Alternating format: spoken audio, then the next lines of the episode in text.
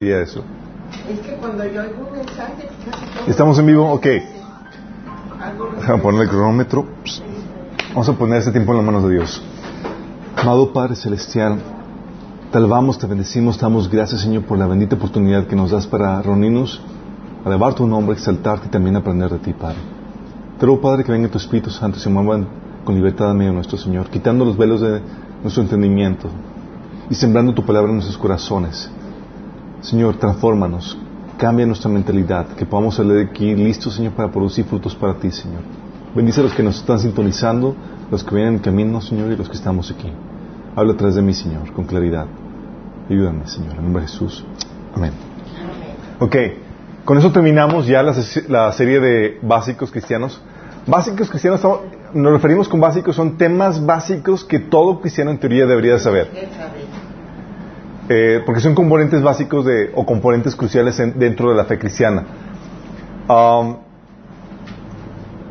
Hemos estado hablando un montón de temáticas, entre ellas eh, Dios, la Biblia, la Santa Cena, el bautismo, bautismo del Espíritu Santo, el plan de salvación, que incluye la salvación, la iglesia, eh, etcétera, etcétera. ¿sí? Y hoy toca, vimos también el Espíritu Santo, vimos el tema de Jesús, y hoy vamos a ver el último tema que tiene que, que es la segunda venida. Sí. Vamos a ver el tema de la segunda venida. Y eso es importante. No vamos a ver todo el taller de escatología. De hecho, a los que tomaron el taller de escatología, esta sesión, que es la última de Básicos Cristianos, es la primera sesión del taller de escatología. Sí, entonces vamos a dejar picados. El de taller de escatología son 20 sesiones. Pues está muy padre, ¿eh?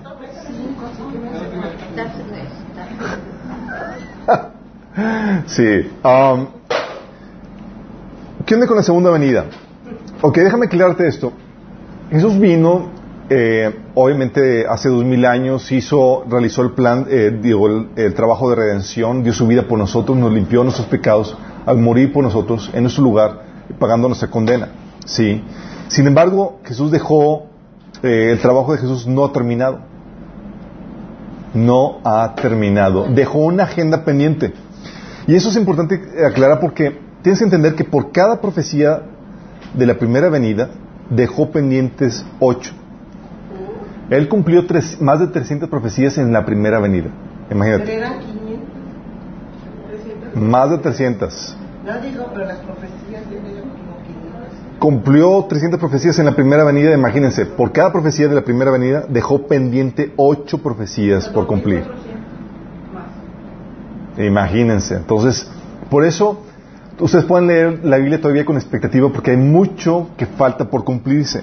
¿Sí? ¿Qué falta por cumplir? ¿Qué, qué, qué- qué agenda dejó pendiente el Señor Jesús? Uno, tiene que salvar al pueblo de Israel.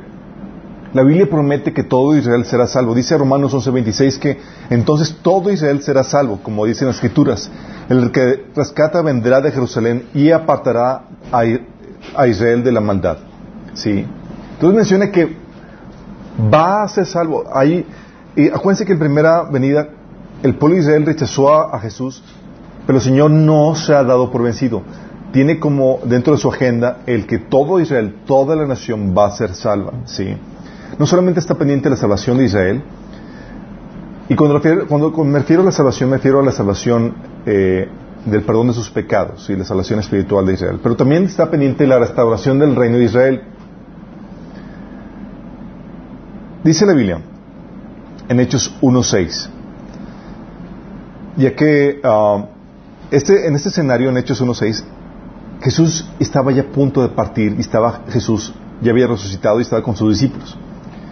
Entonces ya iba, ya iba a ser eh, tomado en los cielos y Jesús y una de las preguntas de los discípulos antes de partir fue eh, en Hechos 1.6 dice entonces los que se habían reunido le preguntaron diciendo Señor ¿restaurarás el reino a Israel en ese tiempo? ¡Wow! Cuando leen esto la mayoría de la gente se queda así como que ¿cómo que restaurar el reino? ¿De qué está hablando? Y tienes que recordar que Jesús vino para ser rey y se le prometió que iba a tomar el trono de su padre David, su antepasado David. Cuando está hablando de gobierno, está hablando de restablecer el gobierno de el linaje de David sobre el pueblo de Israel. ¿sí? Por eso dice en Lucas 1 del 32 al 33, hablando del ángel Gabriel a María, le dijo que acerca de Jesús, que él sería muy grande y lo llamarán Hijo del Altísimo.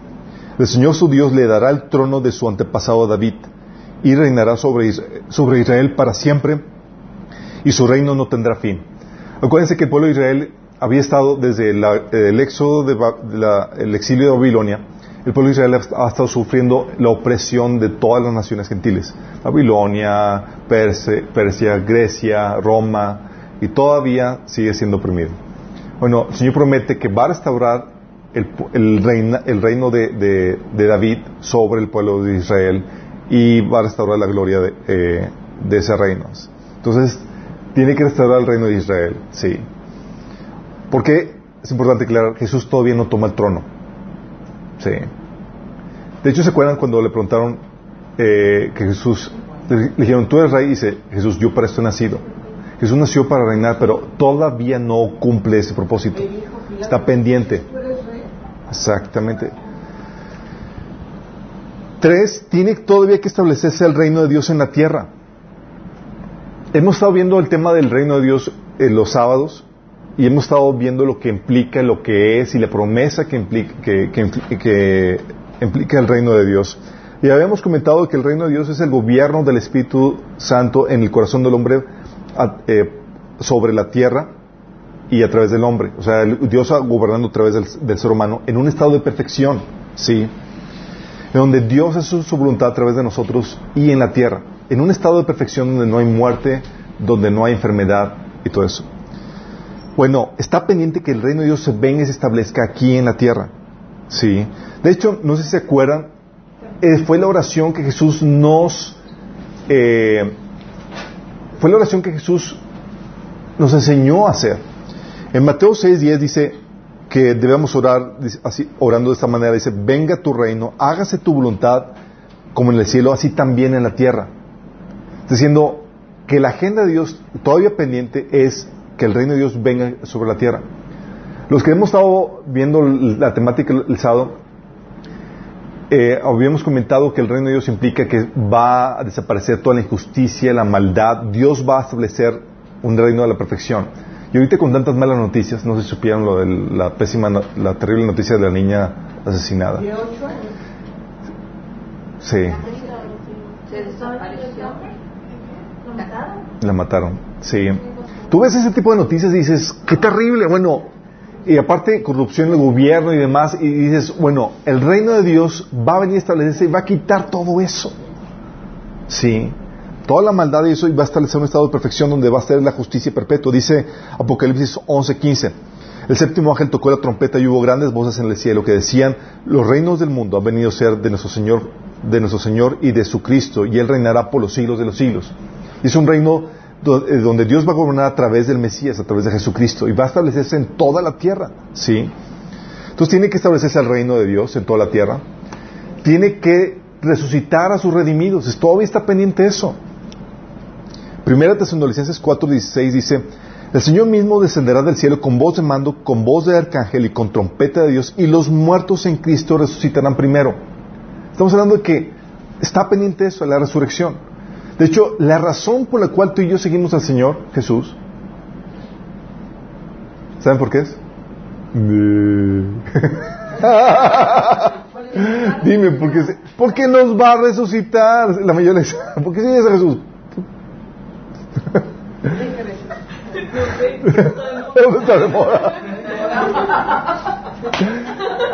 Tienes que entender que la razón por la cual seguimos a Jesús es porque nos prometió vida eterna. Dijo que los que creen en Él, aunque estén muertos, resucitarán. ¿Sí? Y tú sabes que Él tiene la capacidad de cumplir eso porque Él mismo resucitó. Imagínate que te digo, oye, sígueme y tú voy a ser millonario. Y me voy de aquí a pie a mi casa porque no siquiera tengo para el carro. ¿Me creerías? Pues no. Jesús demostró que tiene con qué pagarte lo que cumplió porque Él mismo resucitó y hay evidencias innegables acerca de eso. ¿sí? Entonces está pendiente que resucite a, a sus redimidos, a, nosotros. 1 Corintios 15, de 51 al 52 dice, fíjense bien en el misterio que les voy a revelar. Ah, un misterio, un secreto. No todos moriremos, pero todos seremos transformados. En un instante, en un abrir y cerrar de ojos, al toque final de la trompeta. Pues sonará la trompeta y los muertos resucitarán con un cuerpo incorruptible y nosotros seremos transformados. ¿Qué significa esto, chicos?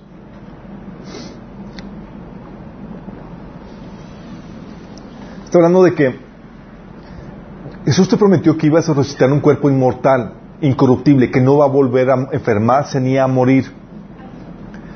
Pero te dice que no todos van a morir. ¿Por qué? Porque cuando venga Jesús, no todos van a estar muertos. Sí.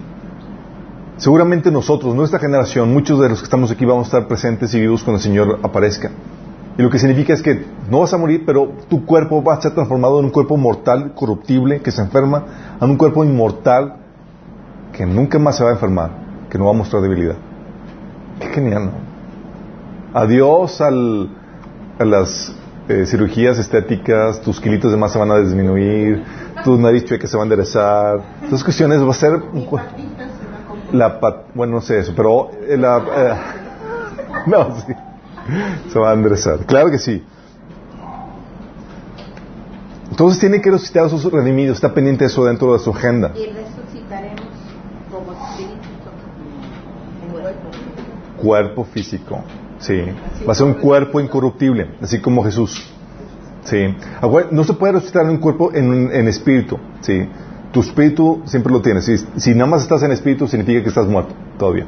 Sí. Hecho, pero entonces la condición de la materia va a ser otra en todo el universo. Porque todo, todo el universo no, ya, no va a poder, ya no va a estar sujeto a la, A la, a, la, a la segunda ley de termodinámica, sí, es, ya no va a estar. Por eso dice en Romanos 8 que, que, que la creación misma gime por, porque se manifiesten los hijos de Dios. Porque cuando se rediman y cuando se sean glorificados los hijos de Dios, que somos nosotros, la creación también va a ser renovada, va a ser restaurada. Con esta Sí. Exactamente. La otra agenda pendiente tiene, tiene que recompensar a sus siervos. Apocalipsis 22, 12 dice, miren que vengo pronto, traigo conmigo mi recompensa y le pagaré cada uno según lo que haya hecho. Esta recompensa no es salvación o perdición, está hablando de ya los que son salvos, Dios nos va a recompensar, recuerdo el trabajo que ya hemos hecho para Cristo. Y eso va a determinar tu gloria eterna, tu posición, tu autoridad y la herencia que vas a tener eh, por toda la eternidad va a determinar tu trabajo presente. Qué heavy, ¿no? O sea, lo grueso de este asunto es que se te da ahorita la oportunidad de escalar y de tener las mayores riquezas. Sí, sí, mucha gente que te invitan, que te dicen, oye, te voy a invitar a un negocio y vas a estar rico y nada más es sencillo y, esos negocios para que ya han visto. Entonces, wow, entonces puedo ser rico.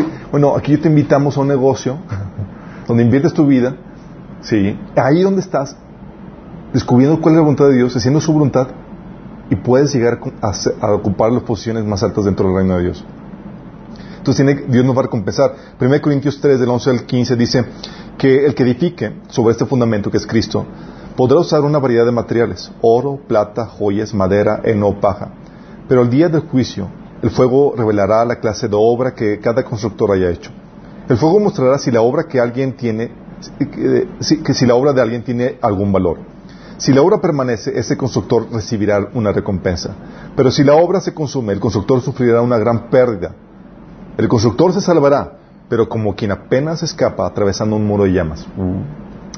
Sí, aquí es un, no es un asunto de tu salvación, esto es un asunto de qué es lo que vas a recibir por la eternidad, cuál va a ser tu herencia.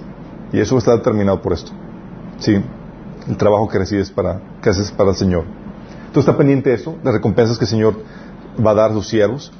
También está pendiente el, el que el juicio a vivos y a muertos. Sí, ese juicio, estamos hablando del juicio a, lo- a los incrédulos, a los que no hayan a los que no son salvos, a, no- a los no redimidos. Hechos 17:31 dice Pablo que, él que Dios ha fijado un día en el que juzgará al mundo con justicia por medio del hombre que él ha designado. De ello ha dado pruebas a todos a levantarlo de entre los muertos. ¿Por medio de quién va a juzgarnos? Jesucristo. Imagínense. Así como que va a llegar mamá y... "Ere- y- y- y- y-". Sí. El que lo va a juzgar es cristiano. Ah. ¿Mande? Así es. Apocalipsis 20, del 11 al 15 dice, luego vi un trono blanco y alguien que estaba sentado en él. ¿Quién es? El que está sentado en el trono blanco. Jesús. Jesús. De su presencia huyeron el tier- eh, la tierra y el cielo y sin dejar rastro alguno. Vi también a los muertos grandes y pequeños de pie delante del trono. Se abrieron unos libros y luego otro que es el libro de la vida. Los muertos fueron juzgados según lo que habían hecho, conforme a lo que estaba escrito en los libros. El mar devolvió a los muertos, la muerte y el infierno devolvieron los suyos y cada uno fue juzgado según lo que había hecho. La muerte y el infierno fueron arrojados al lago de fuego. Este lago de fuego es la muerte segunda. Aquel cuyo nombre no, estaba escrito en el libro de la vida era arrojado al lago de fuego. Este lago de fuego es la muerte segunda. Y es por la eternidad, chicos. Entonces tiene que, todavía falta el juicio de los vivos y muertos. La otra agenda pendiente es que tiene que poner Jesús a todos sus enemigos por estrado de sus pies para luego entregar él el reino a su Padre. Sí. Esto está genial. Dice 1 Corintios 15, del 23 al 28. Fíjense lo que dice. Dice que la resurrección tiene un orden. Cristo fue resucitado como el primero de la cosecha. Luego todos los que pertenecen a Cristo serán resucitados cuando Él regrese. Después de eso vendrá el fin cuando Él entregará el reino a Dios el Padre, luego de destruir a todo gobernante y poder y toda autoridad. Fíjate lo que dice, dice que ya que haya Jesús destruido todo gobernante, poder y autoridad, va a llegar el Padre y decir, Señor, ya puedes venir. Sí. Eso es después del milenio. Eso después del milenio, exactamente. Dice, pues Cristo, Cristo tiene que reinar hasta que humille a todos sus enemigos debajo de sus pies. Sí, Jesús todavía no reina, sí. Tiene la autoridad, pero todavía no ocupa el trono. Y el último enemigo que será destruido es la muerte. Pues las escrituras dicen, Dios ha puesto todas las cosas bajo su autoridad. Claro que cuando dice todas las cosas que están bajo su autoridad, no incluye Dios mismo quien le dio a Cristo su autoridad. Entonces, cuando todas las cosas estén bajo su autoridad, el Hijo mismo se pondrá a sí mismo bajo la autoridad de Dios para que Dios, quien le dio a su Hijo la autoridad sobre todas las cosas, sea completamente supremo sobre todas las cosas en todas partes. Quiero que, se- quiero que entiendan cómo opera esto. 1 Corintios 15. 15 del 23 al 28. Quiero que entiendan bien esto. Lo que va a hacer Jesús va a ser, como quien dice, limpiar la casa antes de que el Padre venga. ¿Sí? Y la casa, eh, que es el mundo, la creación, lo que Dios hizo, tiene que ser limpiada por un ser humano, porque es el dominio del ser humano. Tiene que ser limpiada por el ser humano. Ese ser humano es Jesús, el Hijo de Dios, ¿sí? El, o como dice Jesús, el Hijo del Hombre. Ya limpia la casa, entonces ya se, eh, se destruyó todo enemigo y demás, ya está la casa en orden para invitar al Padre. Si no bien, si no sucede así, así es en ese orden, si Dios viene así nada más de buenas a primeras, viene trayendo completamente muerte, destrucción sin dar plazo que la gente se arrepienta. ¿sí? Dice, eh, um, en Apocalipsis, eh, todo lo que hace, lo que sucede es que el Señor llega, eh, destruye los reinos de esta tierra a los que se le hayan opuesto, gobierna por mil años, en eso pone en orden, esos mil años ponen en orden la tierra, sucede un- una última rebelión, la cual es sofocada, ¿sí? Eh, y entonces Satanás es arrojado al lago de fuego. Sí, ya por completo. Apocalipsis 21.3 habla acerca de... No, es Apocalipsis uh, uh, 20 del 7 al 10. Dice que el diablo que había engañado será arrojado al lago de fuego y azufre donde también habrán sido arrojados las bestias y el falso profeta. Ahí serán atormentados día y noche por los siglos de los siglos. Entonces ya que haya puesto, ya que se haya sofocado toda rebelión y todo pecado en la tierra, dice Apocalipsis 21.3. Oí una voz potente que proviene del trono y decía, aquí, entre los seres humanos, ahora está la morada de Dios. Él acampará en medio de ellos, ellos serán su pueblo, Dios mismo estará con ellos y será su Dios. Ahora sí, Dios el Padre morando con el ser humano, como se hacía al inicio. Sí, pero va por eso por etapas. Primero es, ok, asignamos, Dios asignó a Jesús como el rey, sobre todo para que ponga en orden todo, para poder recibir de nueva, de nueva cuenta al Padre, entre el ser humano. ¿sí? Como con y antes de eso como con los ángeles, pero entonces si va a estar con el ser humano, los ángeles van a estar también aquí. El cielo y la tierra van a estar unidos, exactamente. ¿Qué hora? Ángeles y humanos conviviendo juntos, ¿qué hora eso, no?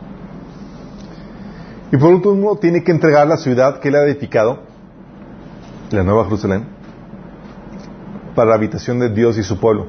¿Saben quién está construyendo la, nueva ciudad? Dios mismo, Jesús es el que está construyendo. Dice Apocalipsis 21 del 1 al 2. Después vi un cielo nuevo y una tierra nueva. Ah, déjame decirles, vamos a estrenar, ¿ok? Porque el primer cielo y la primera tierra habían dejado de existir, lo mismo que el mar. Vi además la ciudad santa, la nueva Jerusalén, que, había, que bajaba del cielo procedente de Dios, preparada como una novia hermosa vestida para su prometido. Después del milenio. Entonces, Juan 14, de 2 al 3 dice que Jesús nos había dicho que en el hogar de mi Padre hay muchas viviendas. Si no fuera así, yo los hubiera, eh, se los hubiera dicho a ustedes. Voy a, preparar a un, voy a prepararles un lugar. Y si me voy, se los preparo, vendré para llevármelos conmigo. Así ustedes estarán donde yo esté. ¿Qué lugar está preparando, chicos? La nueva. La Nueva Jerusalén, sí. Pero temporal, habías dicho tú que la, la, la- las moradas eran temporales en lo del rapto. Ah, sí, vamos a estar en el cielo de forma temporal, pero vamos a regresar, sí. Pero el- la Nueva Jerusalén está en el cielo preparada para venir, traspasar al mundo físico, sí. Se va- se va a ubicar en el planeta Tierra. Se va a platicar, se va a establecer en el nuevo planeta que vamos a estrenar. Sí, porque en qué momento dice Pedro que va a ser eh, que los cielos fueron como un cartón, como un pergamino eh, de fuego y todo ese rollo. Eh, Pedro dice que los- eh, esta tierra va a ser consumida en fuego, eso es al final del milenio, ¿sí? Al final del milenio. Porque en el milenio es la misma tierra, es Así es. bien restaurada. O sea, la última batalla, cuando Dios decide un. O sea, se avienta todos los ejércitos. Yo, cuando- en esta segunda venida es cuando Jesús viene con nosotros, nosotros con él. Ahorita vamos a ver eso. Hebreos 11, del 10 al 16, nos enseña que nuestro padre Abraham tenía tal revelación acerca de esto que él esperaba La ciudad. la ciudad, la Nueva Jerusalén. ¿Se imaginan eso? O sea, ¿qué tantas cosas no vienen en la Biblia que no nos, no nos dijeron? Sí. Fíjate lo que dice en Hebreos 10, del, eh, versículo 10 y versículo 16. Dice, porque esperaba Abraham la ciudad de cimientos sólidos, de la cual Dios es arquitecto y constructor. ¡Órale! ¿Se imaginan a Abraham esperando? Dice, Con razón estaba tan feliz viviendo como, mo- como forastero en tierra. Sí, dice, versículo 16, que antes bienes anhelaban una patria mejor, es decir, la celestial. Por lo tanto, Dios no se avergonzó de ser llamado su Dios y les preparó una ciudad. Qué heavy, ¿no?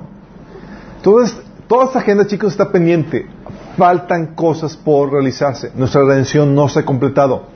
Si ya tienes el Espíritu Santo, ese es el, la- el adelanto por parte de Dios para decirte, hey, ese adelanto de que la redención la voy a terminar, vas a resucitar, vas a tener un nuevo cuerpo y vas a resucitar para siempre. Dios, vas a vivir para siempre. Sí. Te voy a dar tus recompensas, tengo un lugar preparado para ti en la Nueva Jerusalén, sí, y vas a juzgar conmigo las naciones.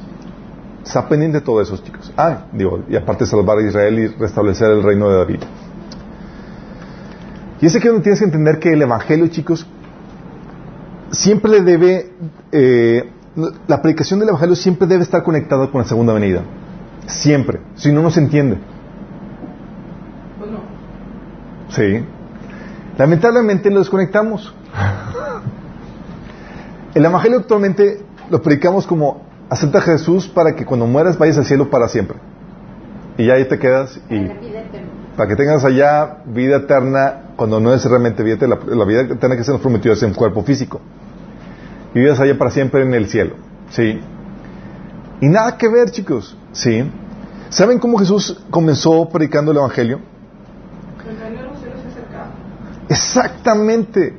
El mensaje que comenzó en eh, predicando Jesús era en Marcos 1 del 14 al 15, donde dice, se ha cumplido el tiempo, el reino de Dios se ha acercado, arrepentidos y creed en el Evangelio. Y aquí quiero que entiendas esto, esto es algo muy importante. Fíjate la, la, la, la predicación de Jesús, dice que, no dice que el reino de Dios ya llegó,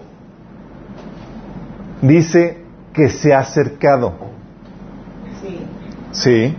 El reino de Dios está acercado y lo dice, arrepiéntanse y creen en el Evangelio. Y luego Jesús, más adelante en otros pasajes, como eh, Lucas 13, versículo 13, versículo 5, Jesús decía a la gente, si no se arrepienten, van a morir. Dices, "Ay, Jesús, ¿qué onda? Pues no, que puro amor y paz y todo acá, chelala, no. Y todavía está vigente. y todavía está vigente eso, eso es lo interesante. Ok, quiero que entiendan esto. Porque la imagen que nos presenta el Evangelio de, de- del Evangelio es la misma imagen que la misma narrativa que se da cuando una nación conquista otra nación. Tú ves en el Antiguo Testamento cuando llegaban los asirios o los, de, o los gobiernos invasores a Jerusalén o a, a Israel, llegaban y mandaban embajadores. ¿Sí? Llegaban y decían, chicos, venimos con toda la caballería, ríndanse y les va a ir bien, les vamos a perdonar la vida. ¿Sí? Estamos cerca, ya venimos con todo. Es la misma cosa que, que está- que Jesús viene aquí. Jesús está diciendo, chicos, y es un mensaje para todo el mundo, es, chicos, venimos con toda la caballería, vamos a conquistar el mundo, ¿sí? vamos a establecer mi reino. Eh, ríndanse. el reino se ha acercado. Ese es el mensaje, así tal cual. Por eso Jesús- la amenaza- el mensaje del Evangelio es una amenaza, es como una amenaza en amor. ¿sí? Dices, el reino de Dios se ha acercado, chicos. Como una advertencia. Sí, es una advertencia. Por eso la Biblia nos, nos presenta a nosotros como embajadores de ese reino que estamos aquí anunciando la conquista del reino de este mundo. Si dice la Biblia en 2 Corintios 5, 20 que somos embajadores, que hablamos en el nombre del Señor y le supliquemos a la gente que se reconcilien con Dios. ¿Por qué le suplicamos a la gente eso? Porque Dios no se deleita en la muerte del impío. O sea, Dios no quiere que la gente muera. Ezequiel 33, 11, 2 Pedro 3, 9, 2 Corintios 5, 20 habla acerca de eso, que Él no quiere, Él no se deleita en la muerte del impío, sino que se arrepienta para que viva. Sí. Y el pasaje dice que volveos, ¿por qué habéis de morir? Sí, ¿por qué pereceréis? ¿Por qué? Porque al venir al reino, en Mateo 13 del 41 al 42 dice que cuando venga el Hijo del Hombre, Él va a quitar de su reino todo lo que peca y causa pecado. Y lo va a quitar y lo va a arrojar al horno de fuego encendido. Y esas son muy malas noticias para todos, porque todos pecamos y somos de tropiezo. Sí. Todo lo- entonces el que hace el Señor dice, ok, venimos, vamos a establecer todo y vamos a arra- a arrasar con todo lo que no está ordenado al reino de Dios. Entonces, ¿qué hacemos? El Señor dice, las buenas nuevas es que hay amnistía. Se te concede el perdón si estás dispuesto a arrepentirte y cambiarte del reino, rendir tu vida al rey que va a gobernar en toda la tierra. Ese es el mensaje del Evangelio. Si te das cuenta, es un mensaje de conquista y de amenaza. ¿Entien- ¿Entendemos esto? Por eso no se puede desligar de la segunda venida. Tú la gente le dices, ¿quieres aceptar a Jesús como tu Señor? Tú así como que, ándale, acéptalo. No, no, mi chavo, es, ¿te quieres rendir? Ven- venimos. Sí. Venimos con toda la caballería y vamos a conquistar el mundo. El reino de Dios se va a establecer en toda la tierra y Jesús va a ser el rey que va a gobernar sobre todo.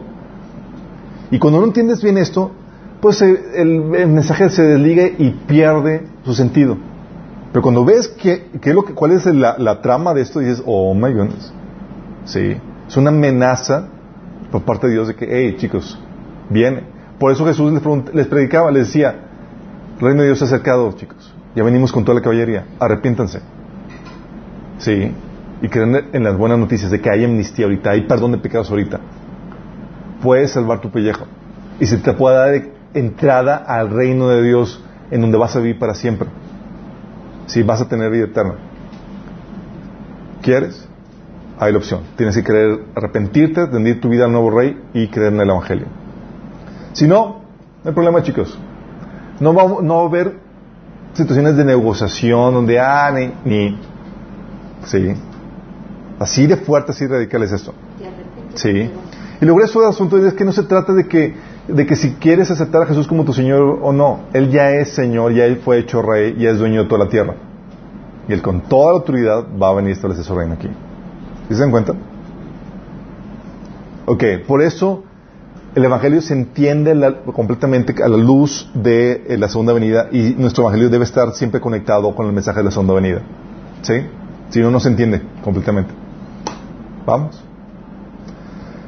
Ok, cuando hablamos de la segunda venida hay muchos tabús.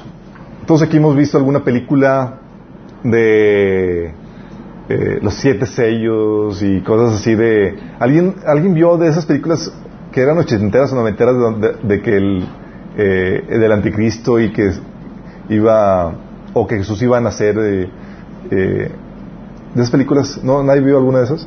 No. Chale.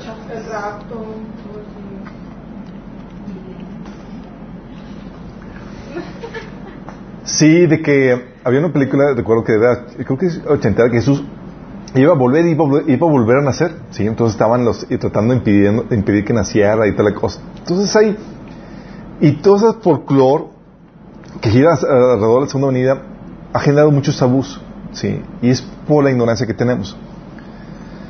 Tengo aquí varios tabús que quiero comentarles y quiero aclararles cuál es la verdad. Porque por, tabús que tienen cristianos, yo me he encontrado gente que comenzó bien en el Evangelio que se desvió por tabús. ¿Sí? Creencias acerca de la segunda venida que estaban mal, pero nadie les enseñó lo contrario. ¿Ok? Un tabú, por ejemplo, que Jesús va a venir encarnado en otra persona.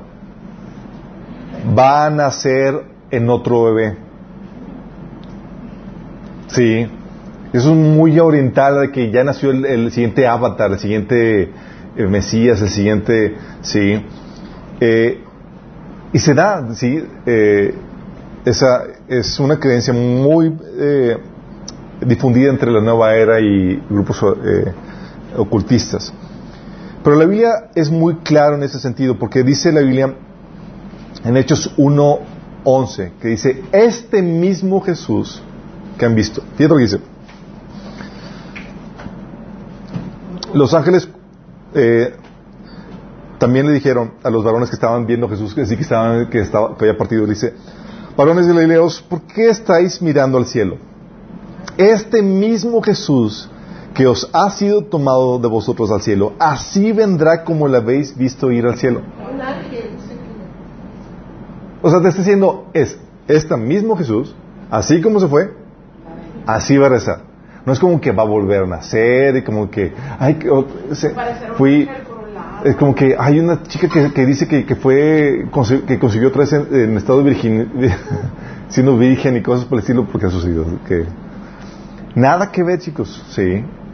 No va a ser así. Es Jesús tal como se fue este mismo Jesús que caminó por Jerusalén hace dos mil años va a volver de la misma forma que fue llevado. Otro tabú es que vendrá para llevarnos al cielo y quedarnos allá para siempre. Oh.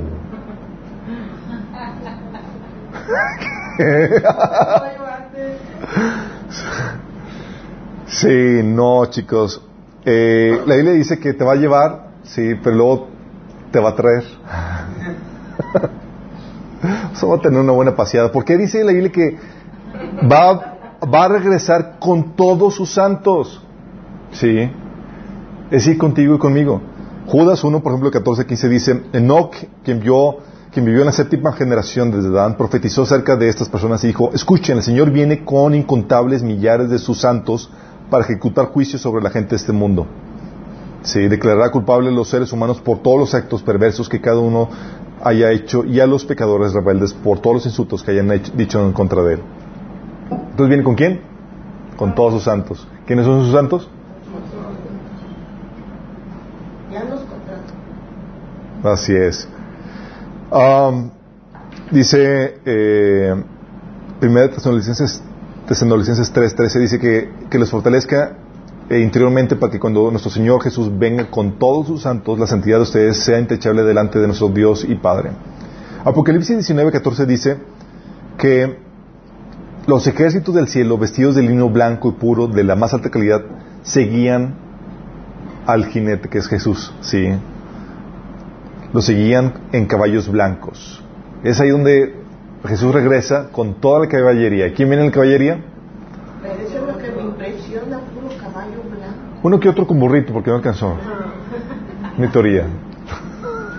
Oye, pero ah, yo estaba leyendo que en una versión se entendía como, como caballo. No dice que vienen con jinetes con caballos blancos. Así es, pero Son caballos también hechos allá arriba, made in heaven. Caballos made in heaven, exactamente. Ellos están así de Caballo, ¿no? caballonones, exactamente.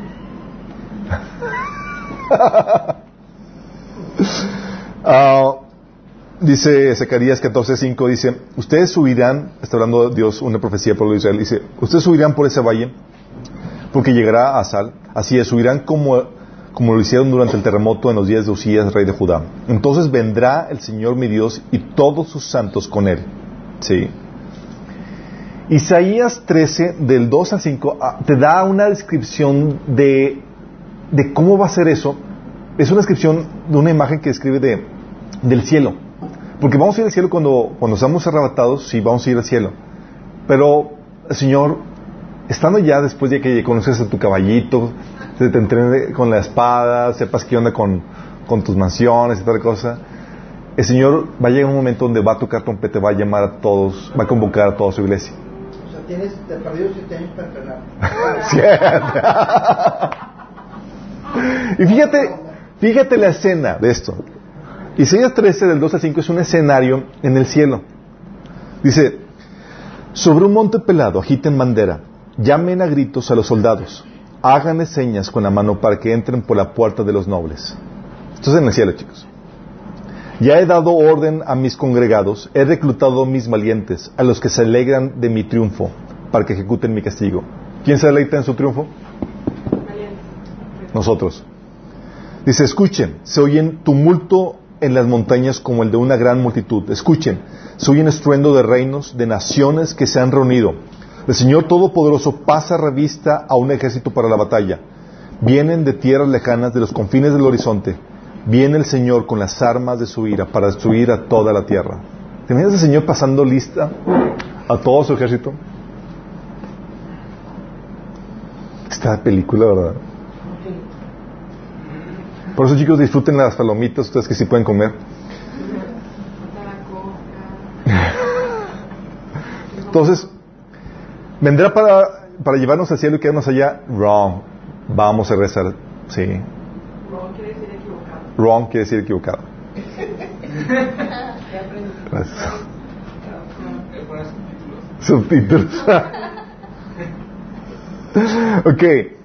La otra tabú es que vendrá de forma oculta y solo se va a revelar unos cuantos. Es como que, uh, pues ya vino Jesús y nadie se da cuenta más que unos cuantos. Wrong. Dice la Biblia claramente que todo ojo lo verá. ¿Y todo es? Todo. Dice Apocalipsis 1.7. He aquí viene con las nubes y todo ojo lo verá y los que tras, le, traspasaron y todos los linajes de la tierra harán lamentación por él. Sí, amén. Mateo 24.30 dice, entonces aparecerá la señal del Hijo del Hombre en el cielo y entonces lamentarán todas las tribus de la tierra y verán al Hijo del Hombre viniendo sobre las nubes, sobre las nubes del cielo con poder y gran gloria. Si te das cuenta que no va a ser un caso así como que, ah, vino, no, es, va a ser masivo, mundial y todas las naciones van a lamentarse. Sí. Porque, por eso, chicos, el otro tabú de que, otro tabú de que va a venir de la misma forma que la, en la misma forma que la, que la primera venida. Humilde como predicador, profeta, hacedor de milagros. Nel, exactamente. ¿Sí les ha tocado ver a algunos personajes que se creen que son Cristo? No. ¿Qué onda, chicos? No ven noticias. Hay uno que apareció, creo que es en, en Chile, otro en Europa. Hay varios ya. En Ciudad Victoria. No, hombre. Oye, la chava que Pero hay unos bien curas que dices, no puede ser. Y toda la gente lo sigue. O sea, un viejito así con barba, así, túnica blanca y, y, y, y varias mujeres seguidas haciéndoles guanaguana y sirviendo. Y dices, y luego en su motito. Dices,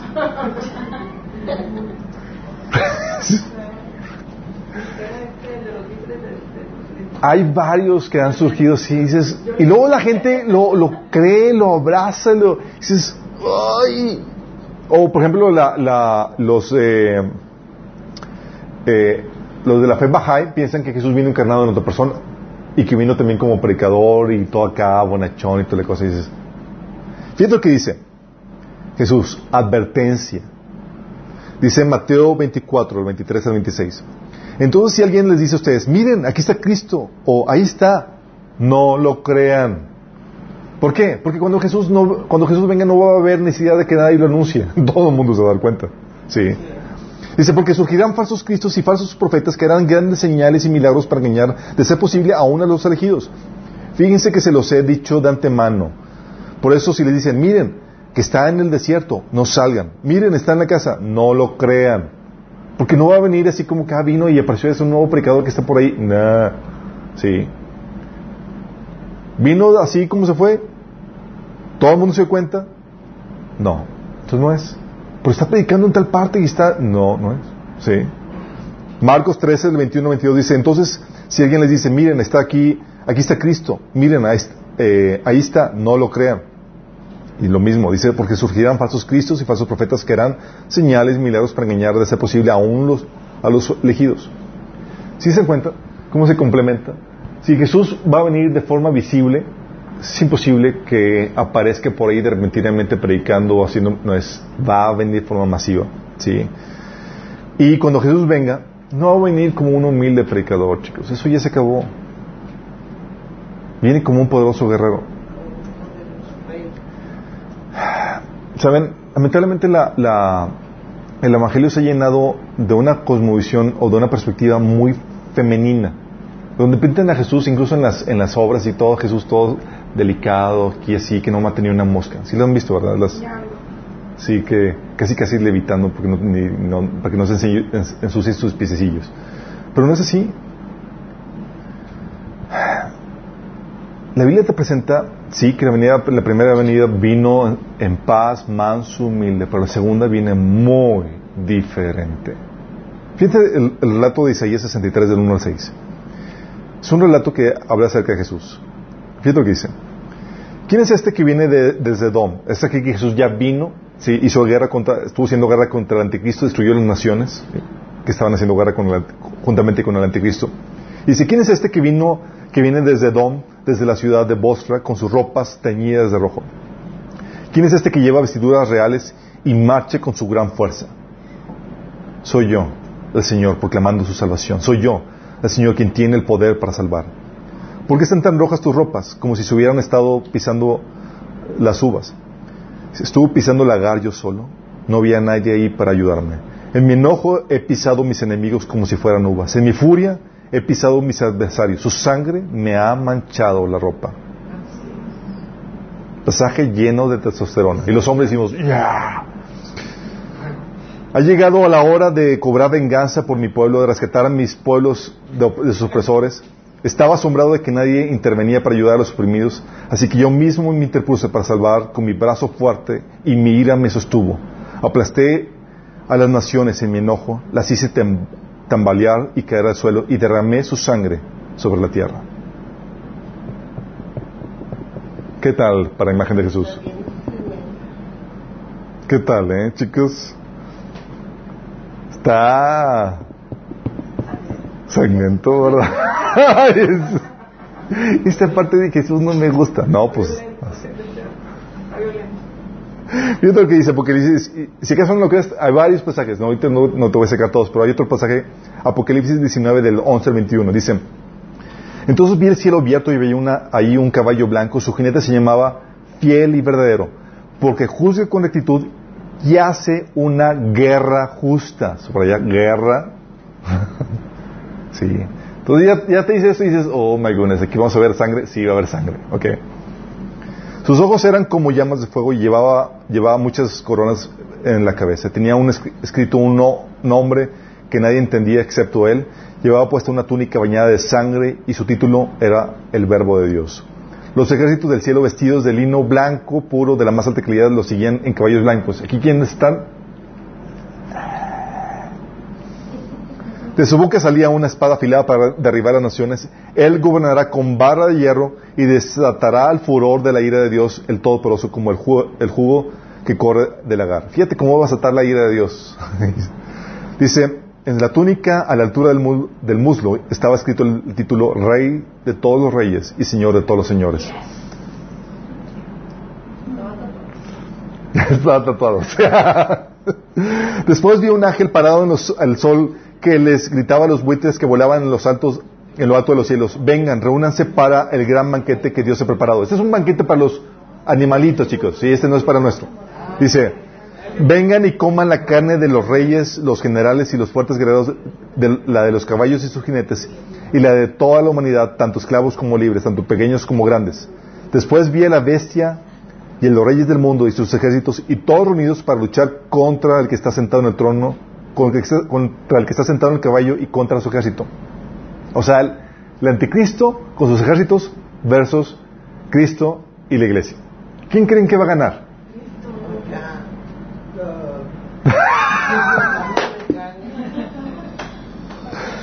Así es, versículo 21. Todo su ejército fue aniquilado por la espada afilada que salía de la boca que montaba del caballo, y todos los buitres devoraron los cuerpos muertos hasta hartarse. Entonces, chicos, se va a poner esto. ¿Qué señor de los anillos ni que nada? Se va a poner esto.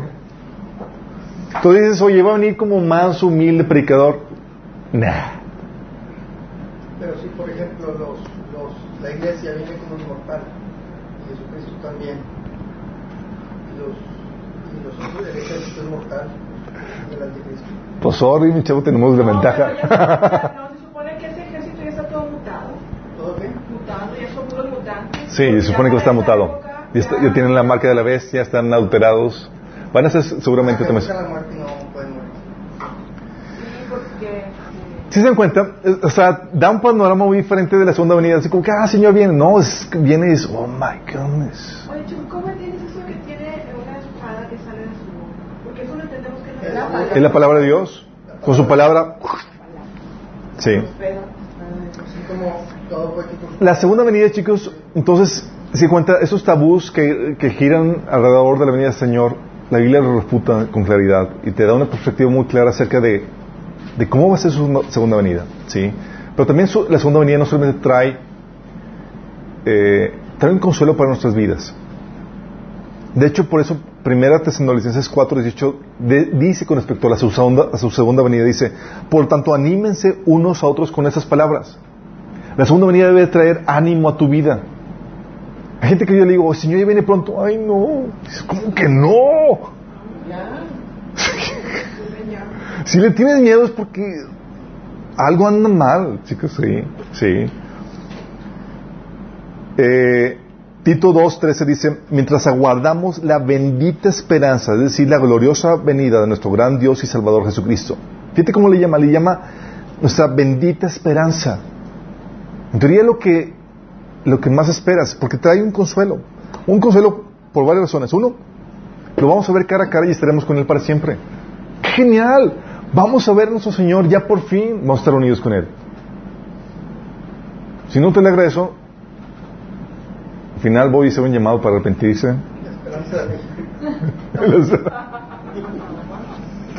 Dice 1 Corintios 13, 12. Ahora vemos todo de manera imperfecta, como reflejos desconcertantes, pero luego veremos todo con perfecta claridad. Todo lo que conocemos es parcial e incompleto, pero luego conoceré todo por completo, tal como Dios ya me conoce a mí completamente. 1 Juan 3, 12 dice, queridos amigos, ya somos hijos de Dios. Fíjate que dice, ya eres hijo de Dios, pero Él todavía no nos ha manifestado lo que seremos cuando Cristo, cuando Cristo venga. Pero sí sabemos que seremos como Él porque lo veremos tal como Él es. Sí. Por eso dice 1 Tesalonicenses 4:17 que luego los que estemos vivos, los que ya hemos quedado, seremos arrebatados junto con ellos en las nubes para encontrarnos con el Señor en el aire y así estaremos con el Señor para siempre. O sea, vamos a ver a Jesús cara a cara. Dice la Biblia que va a ser admirado por todos los que creemos en Él. Y vamos a estar con Él para siempre, ya no va a haber separación. Sí. Vamos a estar por- con nuestro Señor. La otra consuelo es que, oigan, trae nuestra recompensa, nuestro galardón.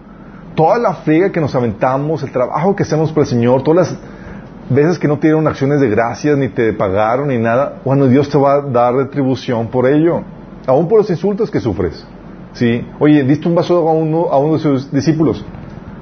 Aún este vasito que ya tenía Jamaica, Dios va a traer recompensa por eso. Tengo muchos vasos a cuenta. ¡Eh!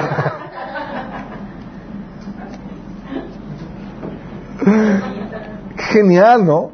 Dice 2 Timoteo eh, 4.8, dice, por lo demás me espera la corona de justicia que el Señor, el juez justo, me otorgará en aquel día, y no solo a mí, sino también a todos los que con amor hayan esperado su venida. Fíjate, una, hasta hay una corona por el solo hecho de esperar su venida.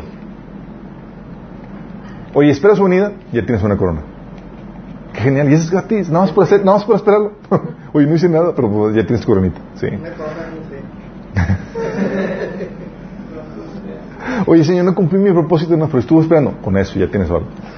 Apocalipsis 22, 12 dice, miren, que vengo pronto, traigo conmigo mi recompensa y le pagaré a cada uno según lo que haya hecho. Por eso en Hebreo nos, nos anima a que no desmayemos, ¿sí? En el servicio que hacemos para con el Señor. También vamos a ser glorificados. 1 Juan 3, 2 dice, queridos amigos, ya somos, como, ya somos hijos de Dios, pero Él todavía no nos ha mostrado lo que seremos cuando Cristo venga, pero sí sabemos que seremos como Él, porque lo veremos tal como Él es. Imagínate ser tal como es Jesús, con su gloria y esplendor. Zacarías 12.8 Nos quedaremos ciegos. Zacarías 12.8 dice esto, fíjense, hablando del ejército que va a defender al pueblo de a, a la nación de Israel. Si saben que tú al, al ser- al estar en Cristo eres injertado en, en, en, en, en Israel, ¿verdad? Eres, dice la Biblia en Gálatas, que eres descendiente de Abraham, porque estás en Cristo. Porque Abraham es descendiente, Jesús es descendiente de Abraham, eres descendiente de Abraham. Pero no solamente eres descendiente de Abraham, ¿de quién más eres descendiente? De Judá De la tribu de Judá. de Judá. Sí, al estar en el Mesías, en Cristo, estás en su simiente. Eres parte de la familia real. Y fíjate lo que dice Zacarías 2.8. En aquel día el Señor defenderá a su pueblo Jerusalén. El más débil de entre ellos será tan poderoso como el rey David. Y los descendientes reales serán como Dios mismo, como el ángel del Señor que va delante de ellos. Esa es la cita, ¿cuál es? Zacarías 12.8. Imagínate que te van a ir... 12. 12.8. Que te ven a ti es como el ángel de Jehová. Los que no saben quién anda con el ángel de Jehová en el Antiguo Testamento, Es Jehová. es- es Dios mío, es Dios mismo. Era la aparición de Jesús antes de su encarnación en el Antiguo Testamento. Si todas las, lo- las referencias donde la gente veía a Dios cara a cara, estaban viendo al ángel de Jehová. ¿sí? Y era glorioso en la apariencia y en el esplendor. Imagínense. Ser así. No, me. No solamente trae ese consuelo, sino que va, vamos, vamos a ver a nuestros seres queridos que hayan muerto en Cristo. Abuelos, padres, hijos que hayan muerto en Cristo, la vas a ver. Imagínate. Órale. Dice, 1 Tesalonicenses 4.13 del 14, dice, y ahora, amados hermanos, queremos que sepan lo que sucederá con los creyentes que han muerto, para que no se entristezcan como los que no tienen esperanza. Pues ya que creemos que Jesús murió y resucitó, así también creemos que cuando Jesús vuelva, Dios traerá junto con él a los creyentes que hayan muerto. Imagínate, vas a ver a familiares cristianos. Y nos reconoceremos. Claro, por eso te está dando palabras de ánimo. No es como que, ah, lo, ah, lo van a ver, pero ¿sabes qué? No se van a conocer. Lástima, Margarita. Eh, que, lo, que los engañé. Que sí, primera, Tesalonicenses 4 del 13 al 14. Sí. Qué genial, imagínense. La- bueno, va a ser la versión joven, chicos. Sí, no va a haber, no hay vejez. Sí. No, no, va a Oye, pero entonces nos reconoceremos como... Ah, si no, pues ahí va a haber gafetes ahí, como que Pachita y... No, pero nos reconoceremos en el amor, en el amor ágape, o... No, tal cual nos reconoceremos. O sea, de que mi abuelo, mi abuelo... Sí, a tu abuelo, abuela, hijos y tal cosa. Pues ahí no vieron a, a, a- a este, los discípulos cuando vieron que se apareció Moisés y Elías. ¿Sabían que eran Moisés y Elías? Sí. Sí. Y no creo que hayan tenido su gafete, así como que... Pero Moisés. Se yo pienso que se veían así tan ¿Cuál era? Cuando murieron, Elías tal vez más joven que Moisés. No sabemos cómo se hayan visto, pero en la resurrección van a ser jóvenes. La. Van a- oh, no, acuérdense que no va a haber vejez porque la vejez es un proceso de decadencia y muerte. ¿sí? Entonces vamos a estar en el cúspide de nuestra... mejor vamos a ser viejos fuertes. Es que No. 18 años todo mundo. 18 años. 33, ¿no? Como que 33 años, sí. Se dice que el- los 30 son los, los cúspide y empiezas a, a, a decaer. a de- tu cuerpo empieza a decaer a- después del Ya 30. oído que-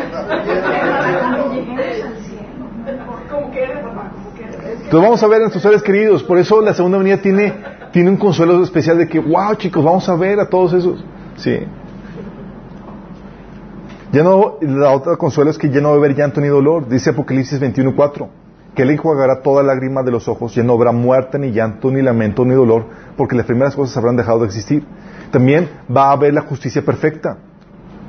Daniel 9:24 habla de que va a haber, venir, eh, se va a quitar la, la transgresión, la maldad y se va a establecer la justicia eh, perpetua, ¿sí? Y también va a la- va a traer con eso la restauración de toda la creación, ¿sí? Hechos 3:21 y Hechos 8:21, digo Romanos 8:21 dice que la creación, por ejemplo, espera el día en que será librada de la muerte y la descomposición y se unirá a la gloria de los hijos de Dios. O sea, también va a ser librada de la, va a ser también redimida.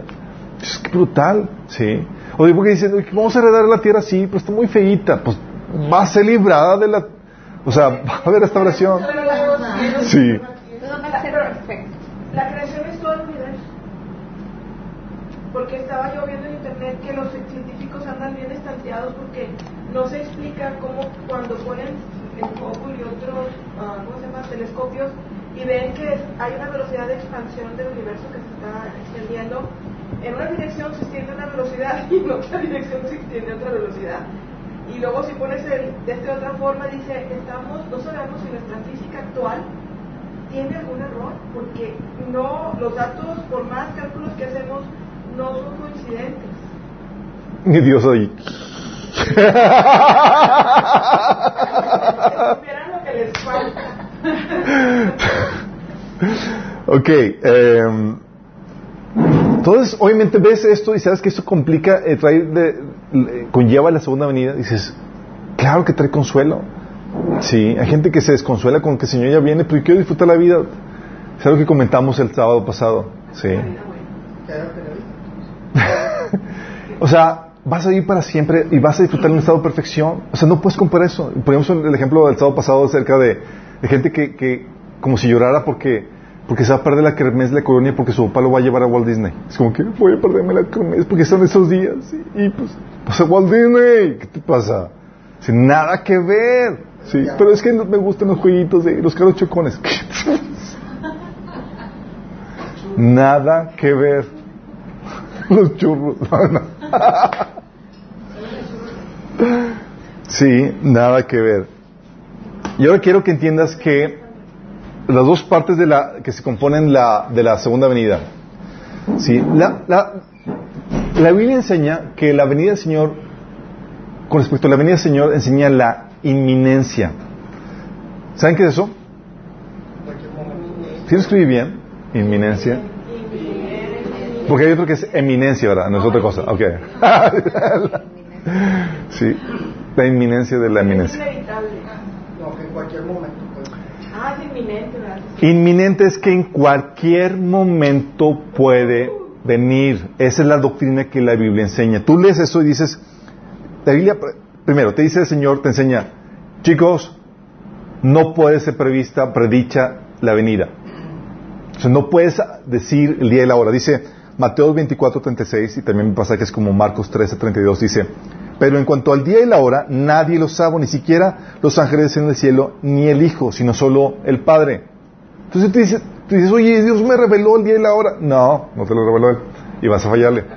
¿Sí? Ah, y, sin embargo, quiero aclararte esto. La venida del Señor es como un embarazo. En parto natural. Tú sabes que estás en vísperas de que nazca el bebé, pero no sabes el día ni la hora. Sí. Lo mismo pasa con la venida del Señor. Tú no sabes el día en que va a suceder el evento. Pero igual que un embarazo, tú puedes saber cuándo estamos en vísperas del alumbramiento.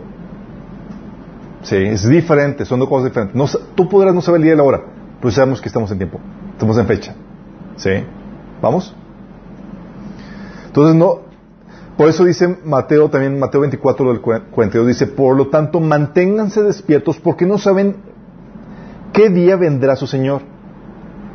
O sea, no, no sabes, y te está diciendo Señor, mantente despierto. ¿Por qué? Porque puede venir en cualquier momento. ¿Sí?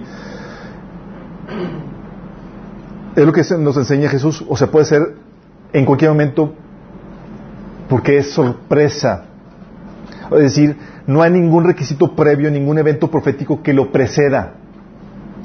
Ah, no puede venir el Señor porque falta que suceda esto, aquello, bla, bla, bla. No, no opera así. ¿Sí? ¿Se acuerdan muchos que hemos sido criados en la, iglesia eh, ya dos años? El paradigma que teníamos es que el Señor no puede venir porque no se, no se ha compartido el Evangelio de todo el mundo. Wrong. Sí.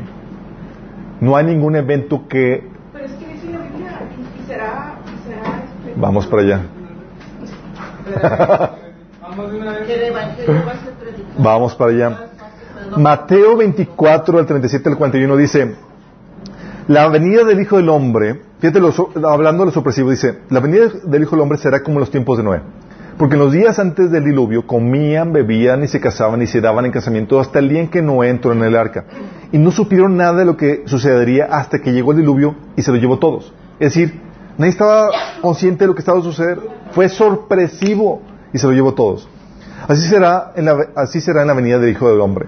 Estarán dos hombres en el campo, uno será llevado y el otro dejado. Dos mujeres estarán moliendo, una será llevada y la otra dejada.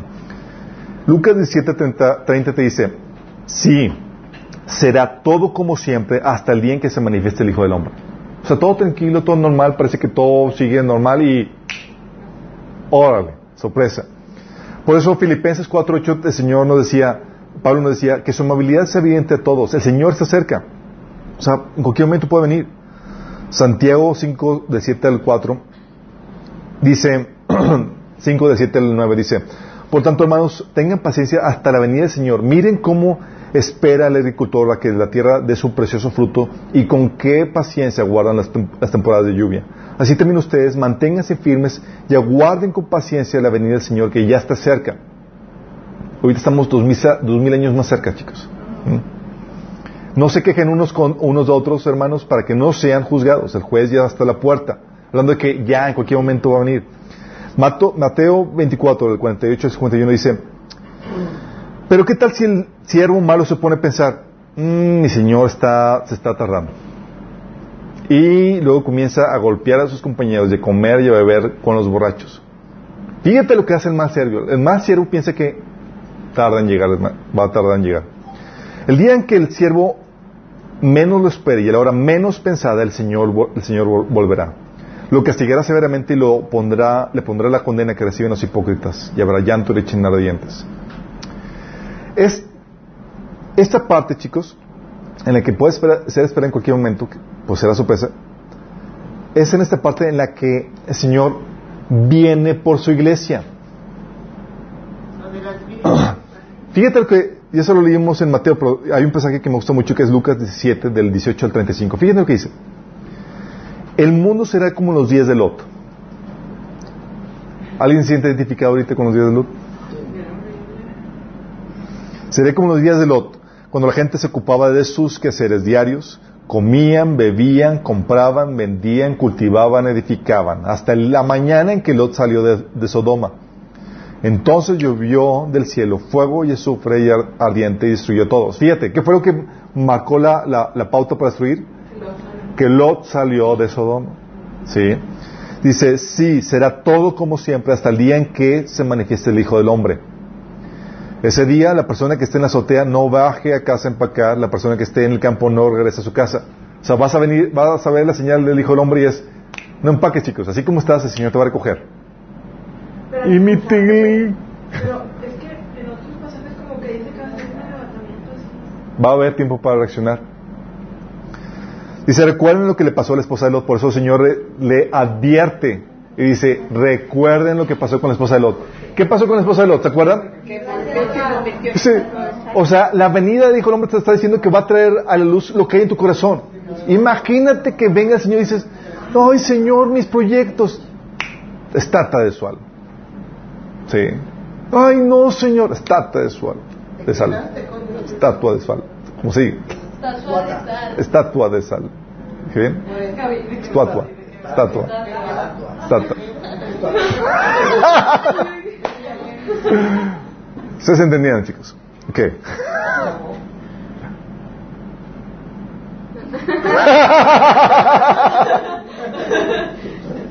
ya, casi son las nueve y media. No, todavía no, yo quiero tranquilos, no se emocionen. Dice, recuerden que le pasó a la, a la esposa de Lot. Si se aferran a su vida la perderán, pero si dejan de aferrarse a su vida la salvarán. En esa noche, dos personas estarán durmiendo. Una será un- en una cama, una será llevada y la otra dejada. Dos mujeres estarán moliendo harina juntas en un molino, una será llevada y la otra dejada. Fíjate lo que sucederá.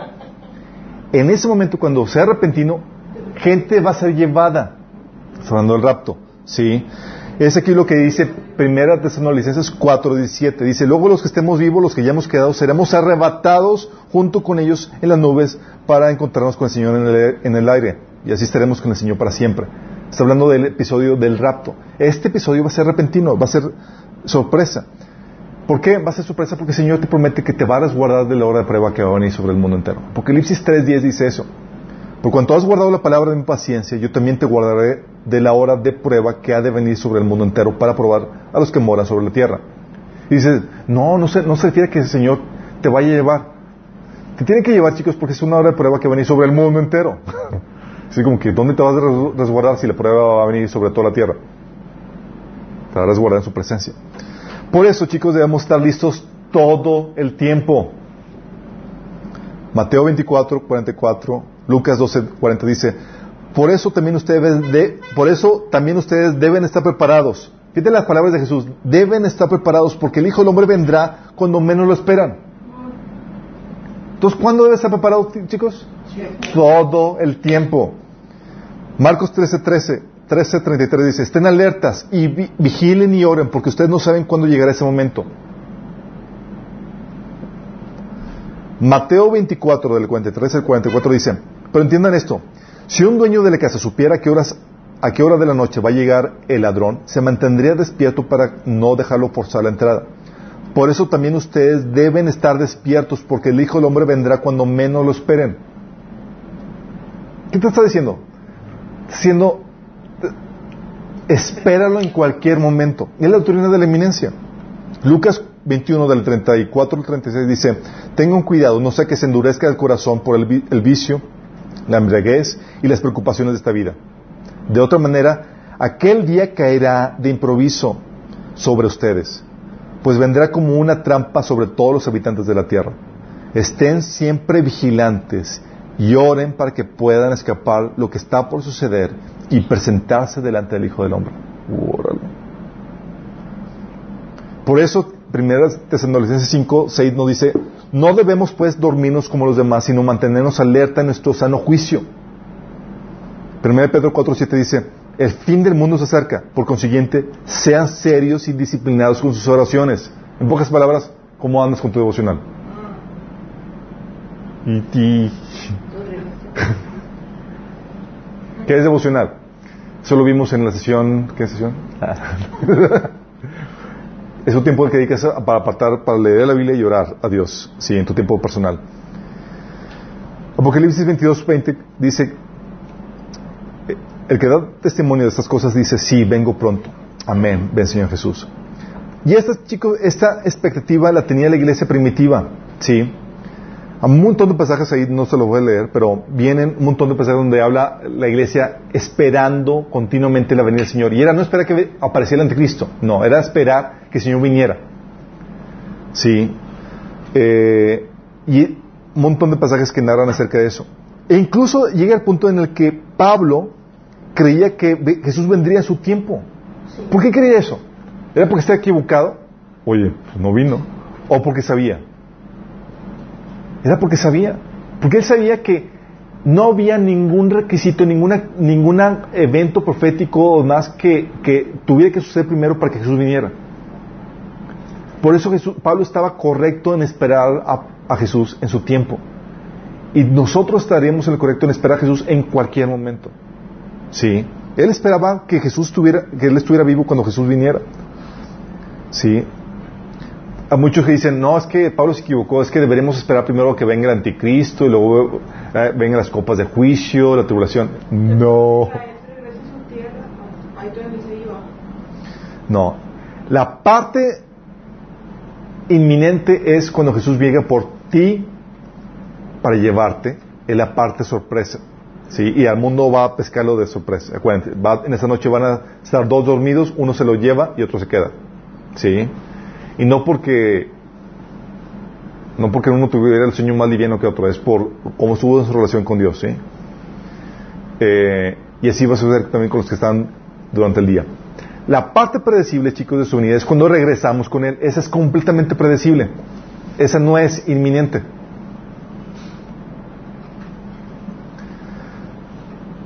Mateo 24 te dice que la venida, ya cuando venimos con Cristo, cuando la iglesia viene con Jesús, dice que es después de los principios de dolores, es decir, de, falsos, de que aparezcan falsos cristos, guerras, pestes, crisis económicas, terremotos, después del odio y la persecución mundial contra los creyentes. Si todavía hay alguna nación que sea tan a cristianos y que no lo persiguen, todavía no sucede eso, chicos. Sí. Pero va a llegar el día después de que el Evangelio del Reino se haya predicado en todo el mundo? Sí. Esta es la parte predecible. Gente que es que el Evangelio tiene que venir, a predicarse en todo el mundo. ¿Qué crees, chicos? El Evangelio se va a predicar después del rapto.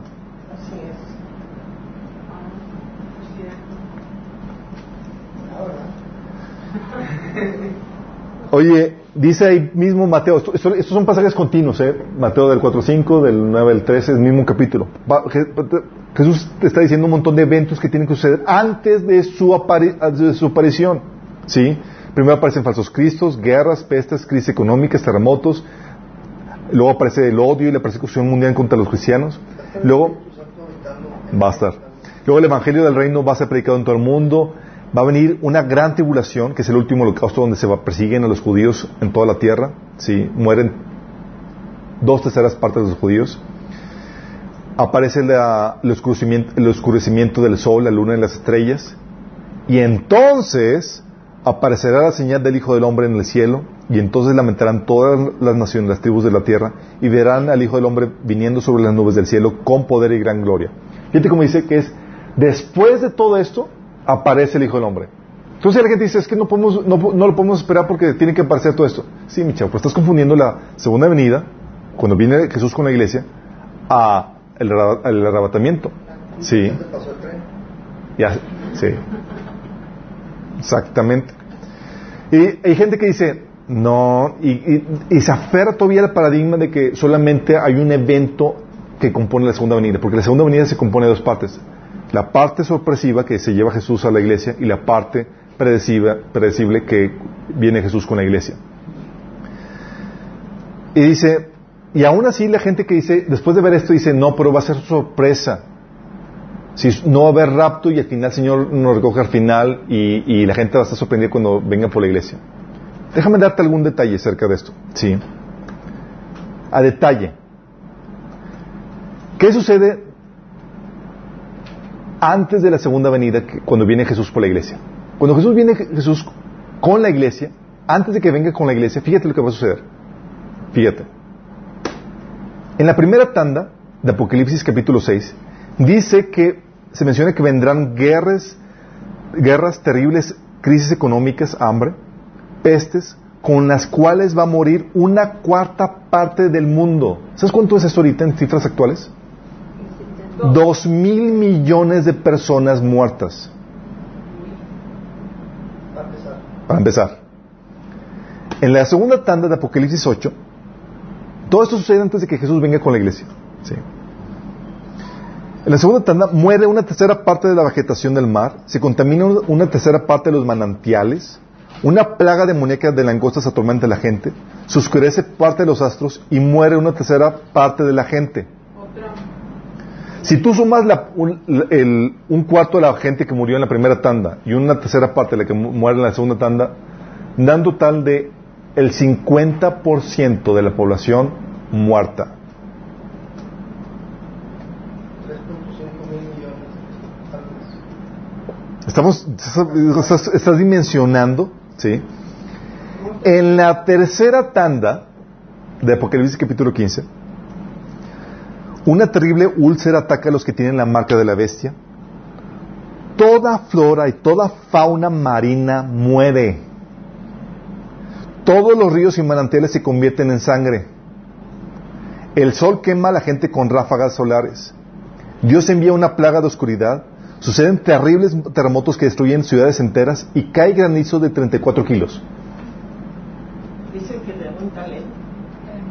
Oye, todo eso ya está bien grueso porque todos los científicos están previendo ráfagas solares y ese rollo. Bueno, imagínate, todo eso sucede y aún así, y aún así, o sea, todavía, todo eso sucede, imagínate en estas cuestiones, dimensionaste lo fuerte, y aún así creemos que la gente va a estar todavía como si nada, viviendo con paz y seguridad, disfrutando de banquetes, fiestas y casamientos, ocupándose de sus quehaceres diarios, comiendo, viviendo y comprando, vendiendo y cultivando como si nada.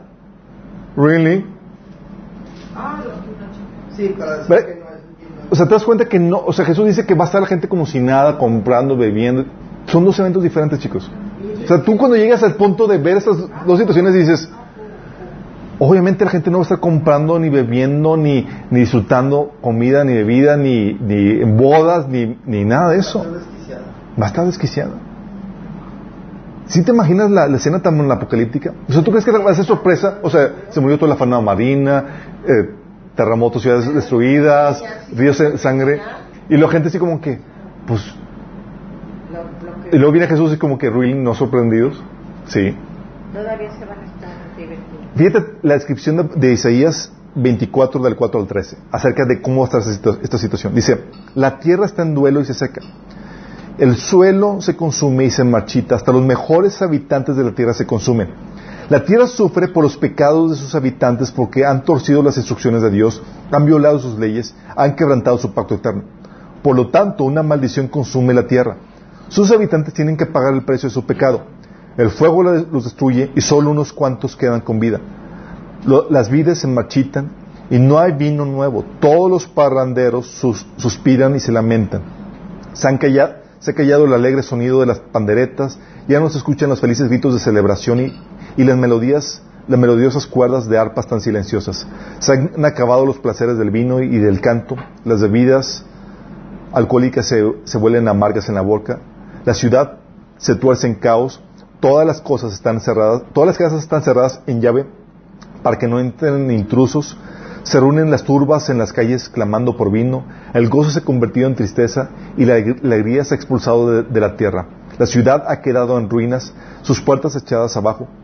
Es lo mismo en toda la tierra, solo queda un remanente como las aceitunas sueltas que, que quedan en el olivo, a las pocas uvas que quedan en la vid después de la cosecha. Fíjate, te, te- te dice que la cosa va a estar fea. Y todo sucede antes de que venga Je- Jesús por la iglesia. Isaías 24 del 4 al 13. Y aún así, gente, todavía hay gente que dice que no, es que todavía sí se van a sorprender cuando Jesús venga. ¿Really? ¿Really? O sea, la tierra así toda desmoronándose y terremotos y toda la fauna marina. eh, o sea, dices, y la gente se va a sorprender. Tan poco sorpresivo, sorpresivo va a ser este evento que el anticristo y la los reyes de la tierra van a, saber que, van a estar esperando a Jesús su regreso. Apocalipsis 16 del 13 al 14 dice, y vi de la boca del dragón, de la boca de la bestia, de la boca del falso profeta, saltaban espíritus malignos que parecían ranas. Y estos son espíritus de demonios que hacen milagros y salen a reunir a todos los gobernantes del mundo para pelear contra el Señor en la batalla del gran día del juicio de Dios, el Todopoderoso. Fíjate, el anticristo con todos los reyes de la tierra tienen tiempo para reunir a sus ejércitos. ¿Para qué? ¿Para pelear contra quién? Contra Cristo. ¿Les suena esto sorpresa, chicos? Oye, parece una película de Mad Max 3. Se queda corta cualquier película que quieran imaginar, pero sí. Ya están todos ya viviendo con las el agua, la gasolina, porque no tienen cómo verse.